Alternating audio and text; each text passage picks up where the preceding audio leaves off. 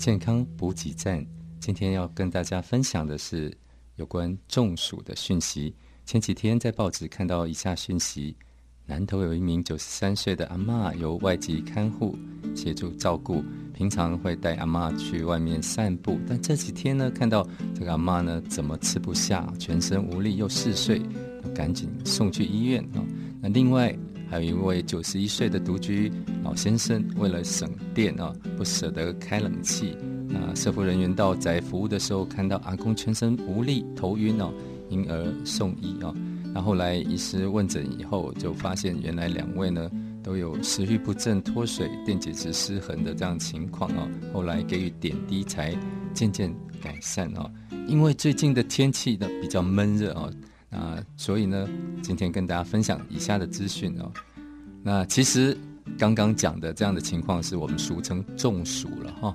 那中暑不是年长的人才会，年轻的人也会哦。哦，那只不过就是年长的人啊，身体含水量比较少哈，所以呢，更容易因为温度哦太高，让身体的水分蒸发变得更少哦。那这样子当然就容易造成哦低血压啦、脱水啦、哈电解质失衡啊、抽筋、晕眩、虚脱这样的问题。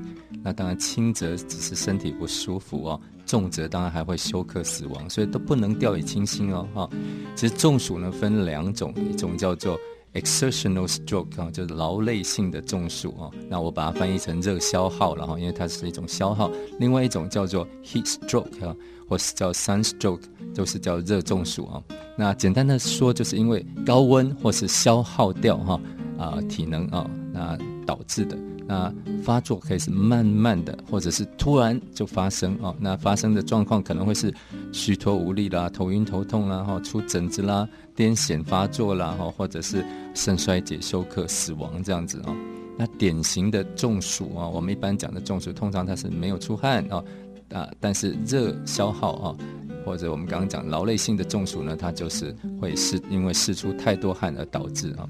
那这个热消耗呢，是因为外界的高温啊，让身体的体温上升啊，水分流失、电解质消失啊，消耗，那又没有及时补充，那所以就呃生理状态就失衡了啊。那这样通常是在夏天啊，那在外面有被太阳直接照射啦，那加上运动消耗水分啊、体力而导致啊。那处理方法当然就是避免再继续啊热晒啊，避免继续再消耗啊，而且要在阴凉处补充水分跟电解质。那如果是一般讲的中暑啊，热中暑，那则是因为外界的温度太高，身体又没办法及时把它啊散热啊，那身体的体温越来越高，导致生理的状况紊乱哈。那这比较常发生在在闷热不通风的环境啊，例如说在车内啦哈，或者屋内啦，或者你穿着的衣服是比较不排汗不散热的衣服，那处理的方法当然是在。阴凉处啊，把体温降下来，然后例如说解开不透气的衣服，把室内通风或者加上空调降温啊，补充水分跟电解质。